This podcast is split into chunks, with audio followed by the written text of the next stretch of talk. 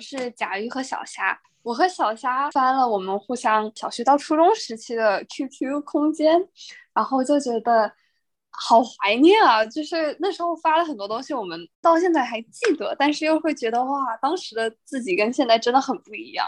人会发一些很多很多现在根本没办法说出口的东西，而且 QQ 和微信也很不一样。QQ 就是一个。你随时可以在那边转发，随时想说什么就说什么的一个空间，然后你的朋友会 react to it。但是就是微信好像大家都会收敛很多，感觉就是一个更成年人的世界。然后所以说我们就等于说是挖出来当时这部分的自己，然后互相调侃一下，然后怀念一下。我记得我上一次登录我的 QQ 账号可能是五年多之前的事情了吧，就是我甚至为了这一次。播客去找回我的密码的时候，还经历了一番周折。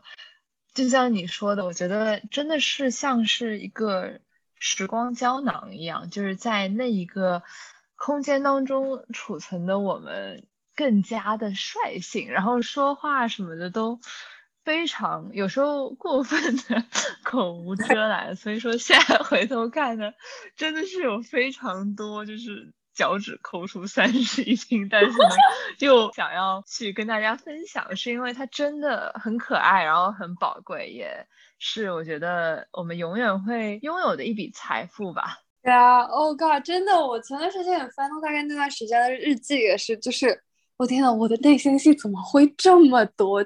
当时也大概是就什么情窦初开的年纪，就各种这个男生怎么样，那个男生怎么样，就是心里戏超级多。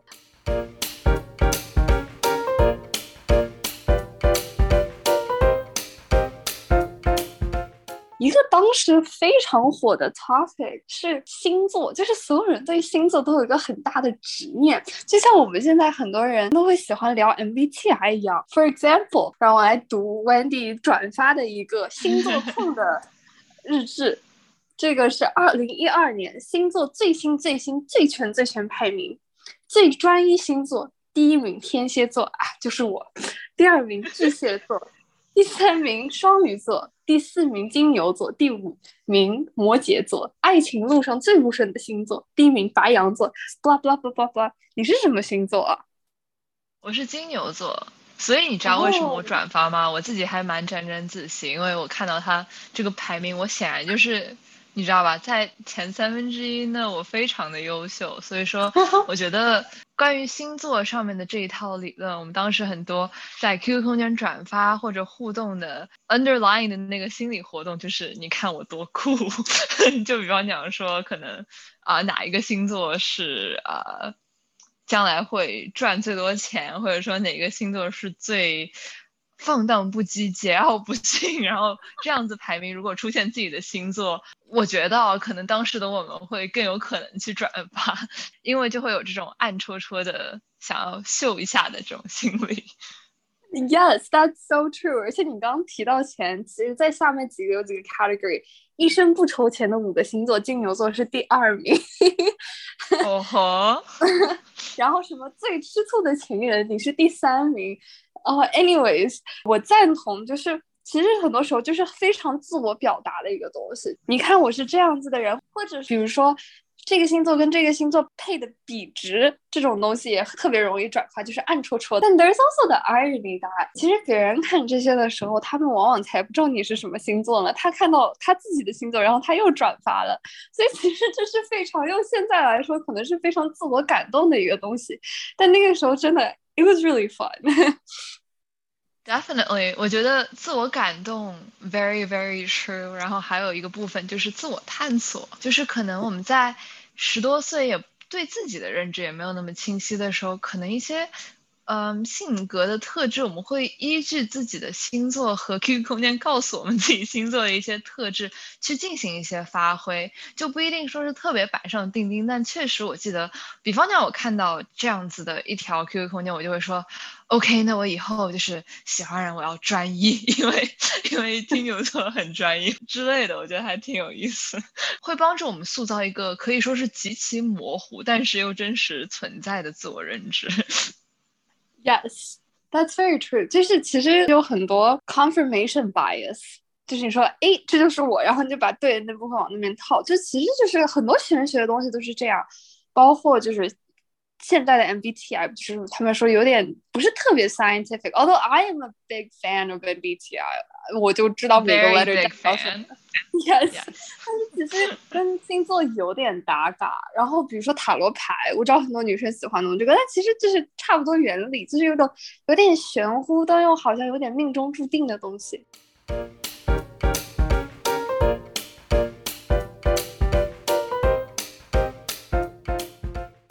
除了星座呢，还有一个就是我们转的东西是非常自我表达的。很多我们喜欢过的明星、电视啊这种作品，其实也能找到很多这样子的痕迹。就比如说啊，Wendy 从他我翻到了最下面，literally 从最下面到非常 recent 的 QQ 里面，他都有转发 Taylor Swift、艾薇儿，还有包括关注了各种各样的 Grammys，还有。各种 TV show，for example，there is Harry Potter，there is Vampire Diaries，等等等等，所以我就对你那时候的 interest 摸得一清二楚。确实，对于就是流行音乐或者说电影、电视这种这种娱乐行业的 icon，特别是欧美，我觉得后期可能还会有一些日韩的影响也很强。关于明星的审美，我觉得其实，在当初我们班级里面，还有朋友的圈子里面，是高度重合、高度雷同的。比方讲，我们同学聚会很经常会有的一个项目，就是去 KTV。那那个时候大家点的歌，其实不说所有，但是七八成就是每一个人基本上都会唱的。嗯，可能还有 Maroon Five、有 Eminem 这样的一些歌手。我觉得这也其实反映了当时的生活会。简单很多，吃饭、睡觉、学习，然后可能每天晚上上个那么一小会儿 QQ 空间，然后在学校上信息科技课的时候浅上一下 QQ 空间，浅发两条说说，然后就滴溜下线这样子。所以说也反映了当时的一些生活节奏和状态吧，就是整体和身边的人高度类似。现在想来也是很特别的一段时光。现在朋友圈发的少，是因为能共鸣的人少了，就是所以是这样。那个时候有那么高的表达欲望，也是因为观众也是非常类似的人。假如我看你的 QQ 空间里真的是非常非常多的费德勒 content，从就是很多的转发到可能每次看比赛那种一小段或者几句话的那种感叹，然后你还写过那种。我自己是没有写过，但你以前好喜欢写，就是日志。嗯，我记得有一篇，可能就从头到尾讲述了你喜欢上费德勒的过程，然后这么多年来他经历的一些事情和你生命中经历的一些事情，可能升学、考试、学习相关的一些事情交织在一起，我就觉得哇，这真的是一种，嗯，很纯粹，然后也不带任何其他杂质的。榜样的力量，偶像的力量，还真的挺打动人的。因为我会觉得那一段时间对于公众人物的喜欢和现在相比会简单非常非常多。你就真的会写那么一长篇日志，或者不停的转发那么多啊，你知道他不会看到，但是你会每一天每一个礼拜坚持去做这件事情。我觉得，嗯，可能也是十多岁的我们的一个精神支柱吧，还挺美好的。哦，我你不说我都不记得那篇日志了，但确实是我当时我记得就是费德勒在应该是一七年之前有经历过大概五年的低谷，就是一个满大满贯都没有拿过，然后那段时间就是我上高中前两年网球打的排名啊什么都不是自己，就是我觉得 what I think I deserve，然后结果就是我大三那年就莫名其妙。那年反而没有怎么打球，然后回来的时候就心态好了很多，然后就是比在学校打第一啊，然后在整个 league 里面打的也不错啊。然后当时那年费德勒他也又拿了个大满贯，还是两个来着。然后当时瞬间就觉得，Hey，like our paths sort of just match, and there's something that's kind of powerful about it。我记得我当时跟一个初中的一个朋友，我们当时都很喜欢费德勒，然后我们就在聊，就是。我们都不觉得我们再会喜欢任何别的明星或者是网球选手，the same way that I had seen him as an idol。就是我认识费德勒是因为小时候大概幼儿园的时候，我爸就会带我去大师赛看，然后那时候就一直都知道费德勒。I think there's something really powerful about 在你从小很小的时候，你刚打网球的时候就接触到这样的偶像，这么多年来到你自己成人十几年 build up 的信仰，就是 there's something really almost religious about it。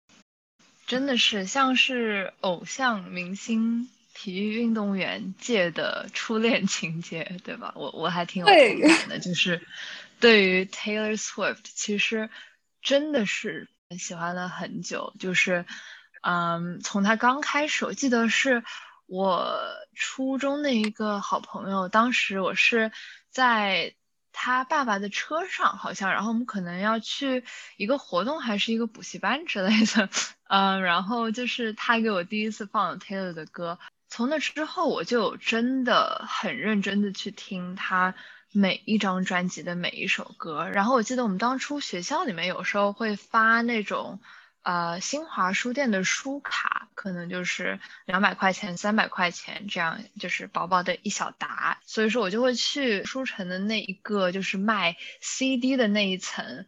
然后去找到 Taylor 的专辑，然后把它全部买齐。对于他的喜欢，我觉得是真的有影响到我整个青春期，就是从啊我对英语的兴趣，我对音乐的兴趣，甚至我对世界的看法，我觉得。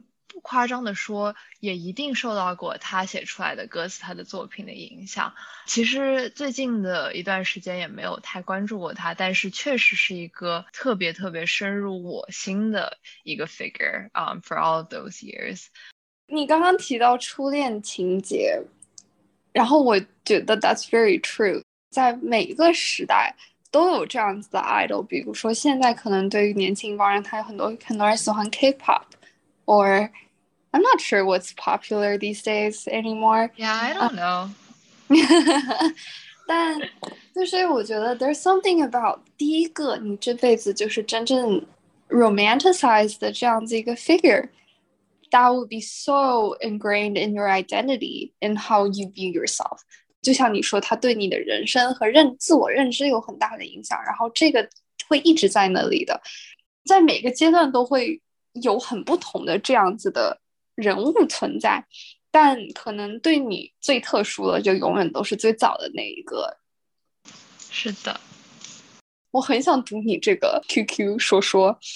嗯呃，你还记得你曾经转过这个是讲《Vampire Diaries》？他说奥巴马在推特说，如果《吸血鬼日记》第六季不把 Damon 复活，他就把政府关了。微笑，然后还有五个赞，有五个人同意，是吗？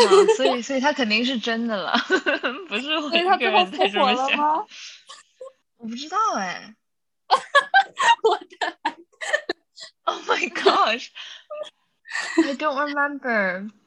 Someone, someone 在评论区的大家有没有人知道 Damon 后面复活了吗？我忘记了。对，就是不光是我们刚刚提到的，就是还有个很可爱的，我想分享的甲鱼的呃 QQ 空间是关于哈利波特。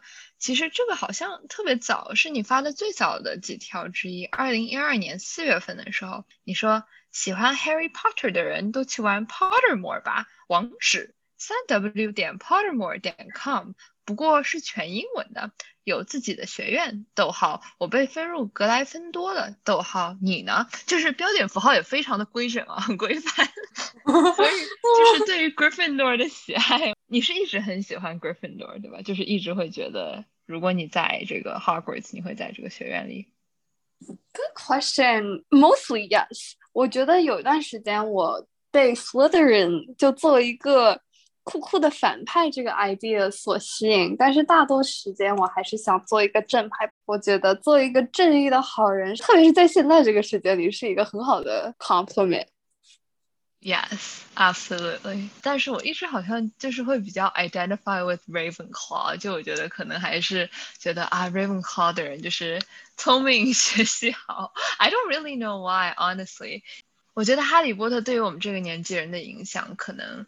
比我们之前提到的要甚至更加的 universal，甚至到现在，我觉得如果嗯，把《哈利波特》一到七上下的电影连看，我觉得都会是一个很爽、很好玩的事情。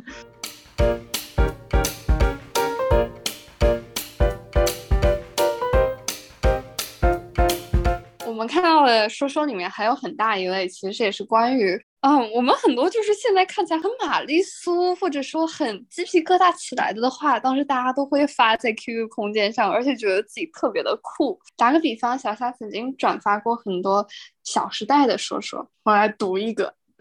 凌霄说：“我一直反复的想起崇光的那番话，他说我们活在浩瀚的宇宙里，漫天漂浮的宇宙尘埃和星河的光尘，我们是比这些还要渺小的存在。”你并不知道生活在什么时候就突然改变方向，陷入了墨水一般浓稠的黑暗里去。但是我们依然在大大的绝望里小小的努力着，这种不想放弃的心情，他们变成无边黑暗里的小星辰，我们都是小小的星辰。我很清晰的能记得这段话，你敢相信吗？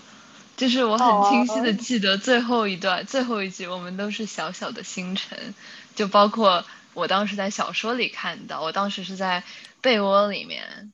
Sorry, Mom，看完了整个《小时代》的小说，在我的小小的那个翻屏的手机上面，然后，呃，和我一个当时也很喜欢《小时代》的朋友一起看完了所有的电影。对，所以对小说和电影里面说到这一句台词的场景印象都特别深。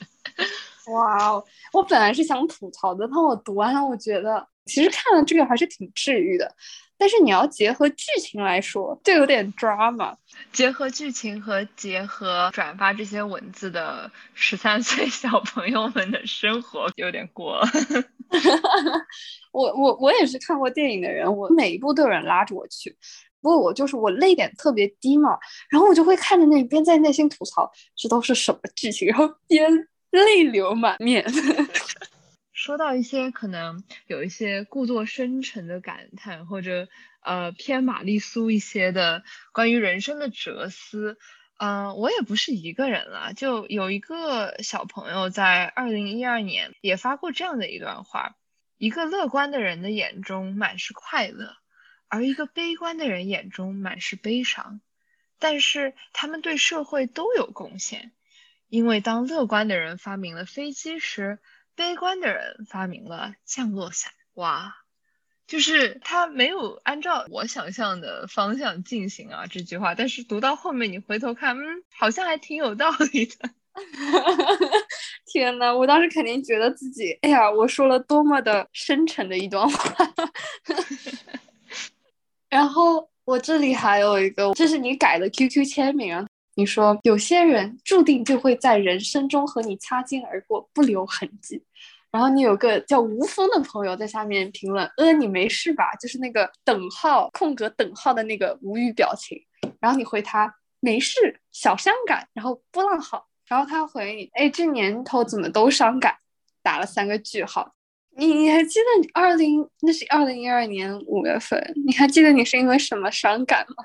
我我记得不是很清楚，但我记得当时对于个性签名的设置一定是很 intentional 的。我发出来的时候肯定是经过了至少三分半钟的深思熟虑的，你知道吗？就肯定不是啪一发。我们之前说的听起来好像是我们可能啊看到什么就随手一转。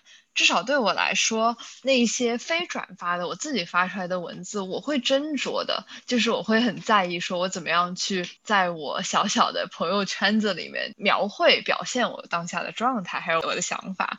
对，我不知道，但是应该是件大事，而且小虾应该当时想了蛮久的，然后觉得需要对人生中一些人的擦肩而过进行一番感叹，这样子。你看，还有人回应了吗？都是都是这样小伤感的。确实没有，也没有毛病，确实很多人擦肩而过了。但我 did I know 的那那个时候，觉得经历的离别都是多多么大的。但是我觉得 there's much more in the future。哦，I feel like 之前的那一些也非常的 valid。我想到你其实对于你。的，初中经历有很多的，就是在初中期间的感叹。然后我觉得特别有趣的是，接近你初中毕业的时候，你也发了很多。当时对于就是离开啊初中的感想也很丰沛，然后也会有很多小伤感，但不仅于此吧。我觉得读起来真挺有意思的。你说，有时候真的觉得自己很奇怪，为什么我会在知道自己要去逼了的一瞬间，突然爱上了我的初中，然后就不想离开了？是啊，尽管这两年再怎么蛋疼，我都还是过下来了。不管怎么说，我们几个小屁孩都到了今天，既需要在这里的也多多少少找到了自己的位置，只是当时见面的时候完全没有想过分别的这一天吧。唉，春天永远都是最好的季节，只有几天就要毕业典礼了，我真的舍不得啊啊啊啊！哦，最难过的分别其实是。小学毕业那一次，我那天哭的特别特别难过，就是那时候就很清晰的意识到，you're no longer gonna matter in each other's lives。你其实很难去抓住它，你没有办法去改变这个东西，所以很多时候是那个无力感。但其实另外一方面，我意识到就是说，其实是分别才让我们更好的去珍惜一段时间。我们其实，在毕业的那一期也聊到过。我记得我在美国的初中第一年还是第二年做了一个 project，然后是 on a book called talk Everlasting，然后我们就拍了一个视频，就是如果你能长命百岁，你会怎么样？但其实那样的生活也是很无趣的嘛，所以就是每段经历都有它的结束，其实也是这个 finitude 也会更好，让我们去珍惜这个经历本身，因为你知道它的难得，而它即将失去。我记得。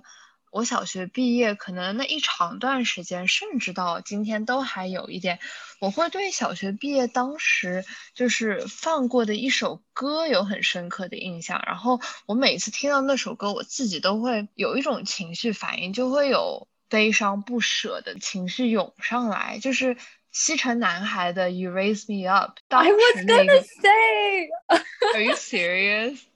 Yes，我们毕业典礼还是四年级上唱了这首歌。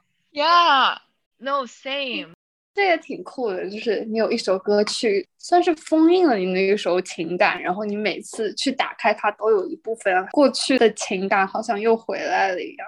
我喜欢你这样描述的方式。嘿嘿，对呀，然后我觉得，包括这个暑假，我有很强烈的这个感觉，就是我们人生就是不停的在经历离别。这其实就是一个永恒的命题嘛，其实也连接到怎么面对死亡。这个我们可能从小学，甚至发的那个说说，哎呀，大家都会擦肩而过这样子的一个情感来说，其实真的是就是你会不停的以不同的方式来面对这个命题。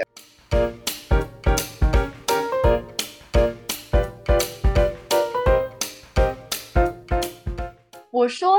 你们和几个异性说过晚安？我觉得这个是非常 inside knowledge 的一个东西，因为那个时候好像确实对说晚安这个东西感觉就是很暧昧的一句话。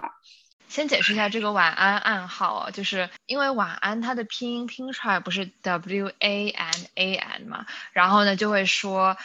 这样的话，其实同样的首字母缩写拆开来就会是我爱你，爱你。所以说呢，当你和一个人说晚安的时候呢，你其实就在说我爱你，爱你。对，然后我记得当时的话，QQ 空间就是一个特别适合这种。暗戳戳，你可以说是秀恩爱，或者说就是想要表达一下自己对啊一个男生的喜欢，包括他对你的喜欢，就是想那么想炫耀一下。它是一个很好的平台，因为它可见的好友很少嘛，就相当于基本上就是你们班里这些人，然后这些人呢基本上也清楚情况，知道谁最近喜欢谁，对吧？就还挺好玩的，大家都会知道，然后也都会调侃吧。我觉得。在能在 QQ 空间，然后那样的初中时期有喜欢的男孩子，然后谈恋爱，真的是一件非常非常特别也很独特的体验。哦，我真的很推荐。But you were very much still in the loop, girl，对吧？就是我们的甲鱼同学从来没有放弃过追逐，或者说从来没有羞怯于表达自己的想法。Which I think is super super cute，我觉得特别特别的了不起。哦，有一条我一定要念给大家听。二零一五年二月十四号，然后你还定位到了你高中所在的城市，然后你说谁今天跟我告白，我就嫁了。下面十三人觉得很赞。所以说，以现在的眼光往回看，会觉得那时候用词程度深，就是用一些很重的词，比方讲嫁娶，就是这样的一些词，在啊恋爱的语境下面。但是当时就真的没有想那么多，对吧？或者说，当时可能在一些呃媒体啊，或者说环境的渲染上面，你就会觉得跟一个人谈恋爱是可以谈很久的。我不知道你有没有这种感觉，就会你会觉得你碰到一个人，你就可以跟他在一起很久，因为。好像就就是这样子的，就是你不会考虑太多那么现实的因素，但其实不是这样的，人也会变，然后大家想要的东西也会不一样，就是很复杂。有时候你喜欢对方，其实和你喜欢自己，甚至会变成一个冲突的事情。我再赌一个，你这个意犹未尽，来，你还转发过一个。找一个你了解的、你在乎的，你知道他喜欢吃甜的还是辣的，知道他玩手机用哪根手指头，知道他上厕所喜欢看什么杂志，知道他吃饭香蕉会掰成几瓣，还要找个肯为你吃醋，就算生气也会给你做饭，原谅你的过失，记得多吻他，别让他的眼泪掉在地上。然后你发了一个哭的表情，哇。好感人哦！你看，就这样的说说，它就涵盖了基本上是人生的所有阶段都适用的场景。但是我们当时就会觉得很正常。我其实那时候没有谈恋爱，基本上我那时候就是有暗恋，或者说明恋，或者说对方喜欢我，但是从来 it just never worked out。但其实我记得那时候看过一个说说还是什么，就是说。喜欢一个人，连小孩子上哪个幼儿园都想好了，就是那个时候真的会想很多，然后想很远，然后就是 think into that。但是你描述的那个恋爱状态真的是很甜，我自己没有经历过。就他们很多时候说校园恋爱都是那样的，但其实在我正儿八经谈恋爱以后。我那个时候已经开始实习了，就是未来啊，之后去哪个城市啊，这种各种因素已经在我的人生里是一个 factor 了，而我没有办法只看着当下了，也不一定是遗憾吧，it is what it is。但是 你描述的那个完完全全很美好的状态，其实是我没有完全在恋爱中拥有过。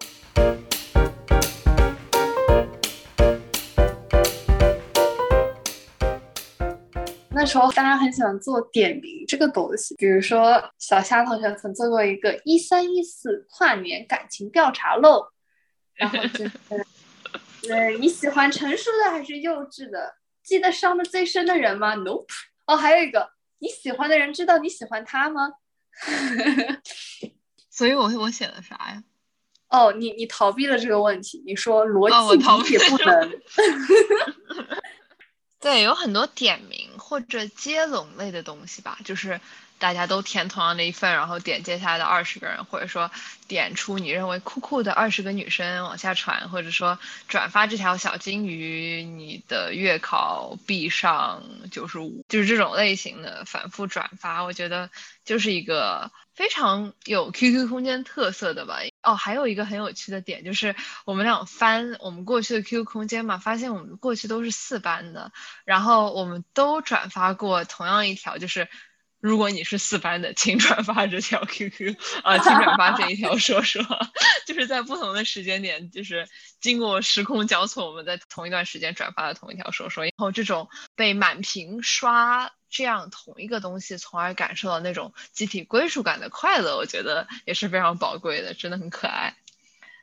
说到点名或者说传递类的活动，我其实很好奇，甲鱼你以前有过的一个学校里面的活动叫 Candygram，糖果 gram，对，它是一个怎么样的操作啊？因为我看你发了很多，就是类似于那种万圣节糖果的照片，然后还配上面画着小爱心的那种。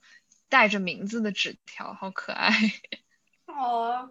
就是那个时候，你可以花一刀吧，然后你可以给你的朋友们发糖，就你可以写他们名字，然后他们就会收到来自于你的一个署名的一个小纸条和一小包糖果。然后其实本来是很可爱的一个东西，但那个时候就会特别在意，就说谁给我发糖了，我给谁发糖，他有没有给我发这样子类似的情况。看到是万圣节会有，情人节也会有，算是一个社交的小活动吧，但同时也会制造一些 formal 的焦虑。是的，非常非常在意，就是我付出的有没有得到对等的回馈，然后就是朋友的数量，或者说收到这种小糖果、小礼物的数量，是一个你酷不酷、好不好的一个很重要的 social indicator，然后就会特别在意，对，很有同感。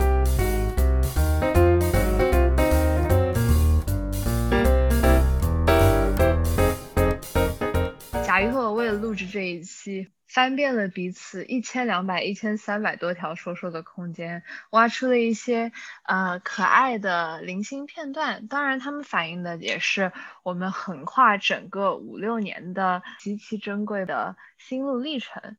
很高兴能够跟大家分享一点点小甲鱼和小小虾的 呃过去的生活。然后呢，也希望这一期播客能给大家带来一些欢乐和笑声，也能给大家带来一些思考。欢迎继续关注我们的播客，然后欢迎在各大平台、微信公众号、小宇宙 APP 和苹果播客关注我们。我们期待和你们在后台互动，在评论区相遇。谢谢大家，拜拜，下期见。